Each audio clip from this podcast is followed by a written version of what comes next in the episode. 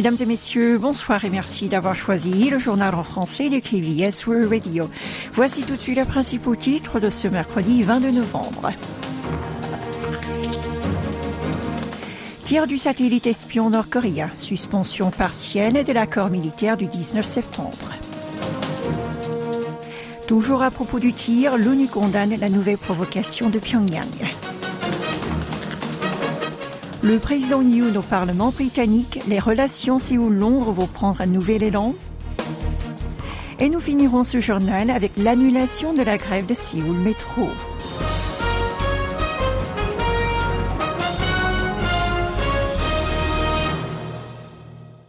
La Corée du Nord a lancé mardi à 22h43 le Maligan 1, un projectile qu'elle prétend être un satellite de reconnaissance depuis Tongchang-ni en direction du sud. C'est ce qu'a annoncé l'état-major interarmé sud-coréen. Le régime de Kim Jong-un avait, rappelons-le, fait part au Japon de son intention de mener le test entre le 22 novembre et le 1er décembre. Il est donc passé à l'acte environ une heure plus tôt que prévu. Alors que Nord, on parle d'une réussite, l'armée sud-coréenne vérifie actuellement si l'engin a bien été placé en orbite. Au sud, les autorités militaires ont bien évidemment condamné cette nouvelle provocation qui constitue une violation des résolutions du Conseil de sécurité de l'ONU interdisant tout lancement utilisant la technologie des missiles balistiques. Elles ont souligné qu'il s'agit d'une grave provocation menaçant la sécurité nationale de la Corée du Sud avant de promettre de fortes représailles en cas de nouvelles tentatives. En outre, le gouvernement a décidé de suspendre partiellement l'accord militaire du 19 septembre 2018. Le ministère de la Défense a rapidement annoncé l'annulation des zones d'exclusion aérienne instaurées le long de la frontière intercoréenne et le rétablissement des activités de surveillance et de reconnaissance de l'armée sud-coréenne aux zones limitrophes et de ces 15 heures aujourd'hui.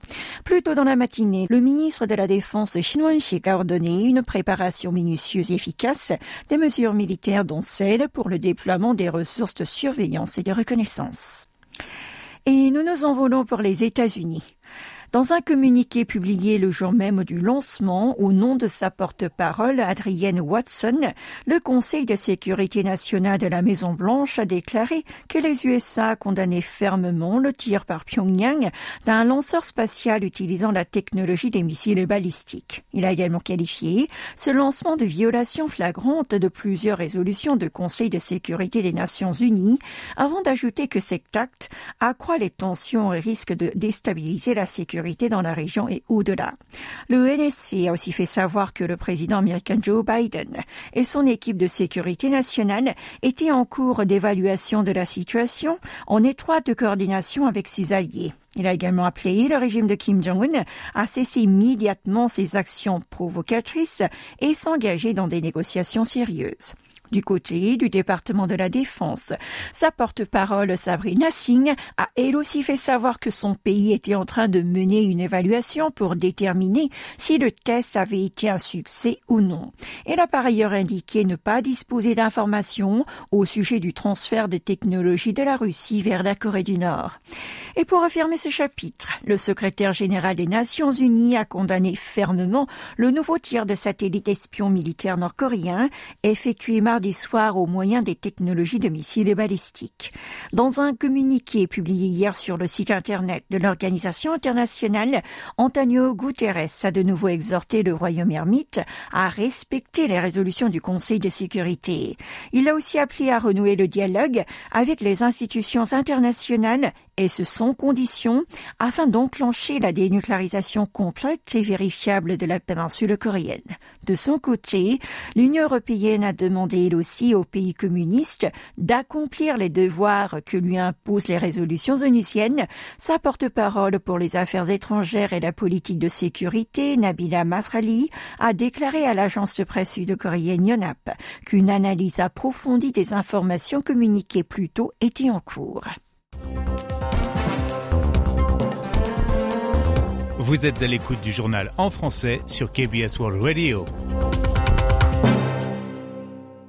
En visite d'État au Royaume-Uni, le président de la République a prononcé mardi un discours en anglais devant le Parlement britannique.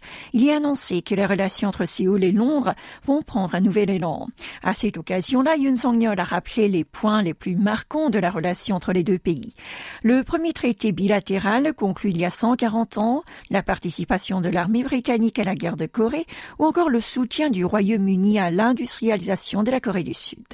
Tout en soulignant que cette année, les forces britanniques avaient participé aux exercices militaires conjoints sud-coréano-américains, une première, le chef de l'État sud-coréen a expliqué qu'un nouveau système de coopération dans le domaine de la cybersécurité serait mis en place entre Séoul et Londres. Enfin, le numéro un sud-coréen a promis que son pays mobiliserait toutes ses forces afin de consolider aux côtés du Royaume-Uni la sécurité politique et économique de la région Indo-Pacifique.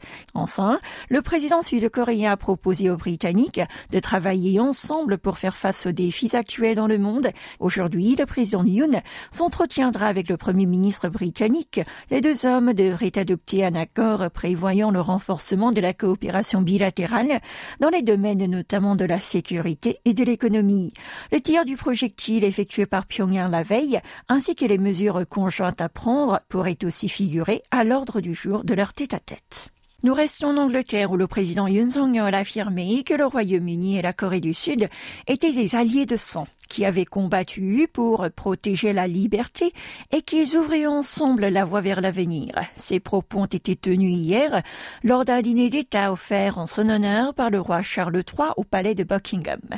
Il a notamment souligné qu'en 1950, Londres avait envoyé ses 80 000 soldats pour préserver la liberté des Sud-Coréens, alors qu'il traversait lui aussi des difficultés suite à la Seconde Guerre mondiale. Il a ensuite affirmé que grâce aux sacrifices militaires britanniques, la Corée du Sud avait pu devenir une nation politiquement libre, économiquement prospère et culturellement florissante. Le président en outre indiqué que dans sa jeunesse, il s'était passionné pour des artistes comme les Beatles ou Elton John et que depuis les échanges culturels entre les deux pays se sont plus dynamiques que jamais. Il a notamment pris les exemples de la popularité des livres Harry Potter au pays du matin clair ou encore la collaboration entre BTS et Coldplay.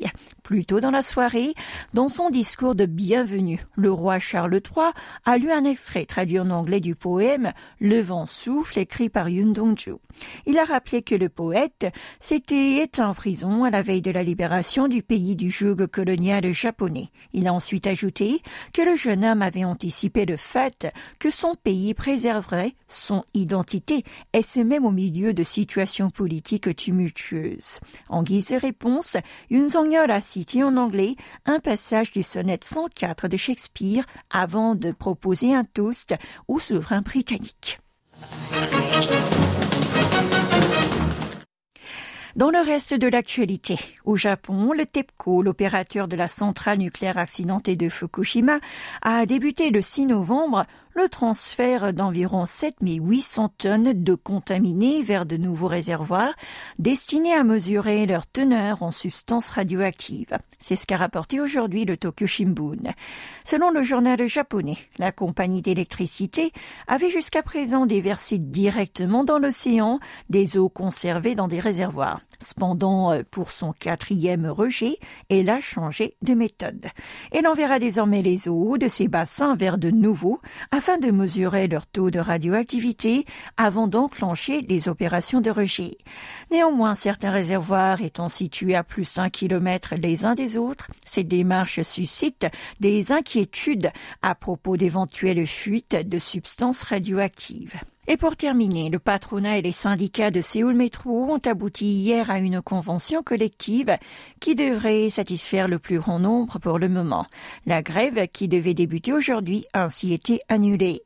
L'accord prévoit d'abord la hausse du nombre de postes dans la sécurité. Quant à la rationalisation de la gestion, les deux parties sont tombées d'accord. Elle est inéluctable pour une survie durable de l'entreprise publique.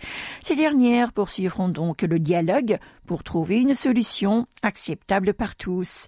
Elles ont aussi décidé de faire front commun afin de demander à la municipalité de Séoul un soutien financier pour le coût de la main-d'œuvre.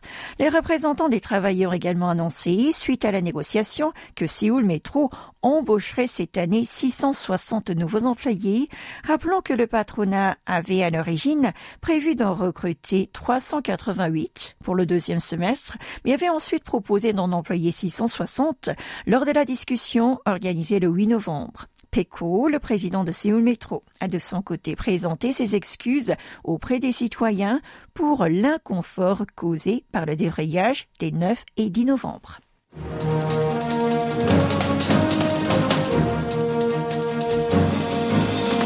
C'est la fin de ce journal présenté par Oh Young. Merci de votre attention et n'oubliez pas non plus de suivre nos actualités en vidéo sur notre site internet.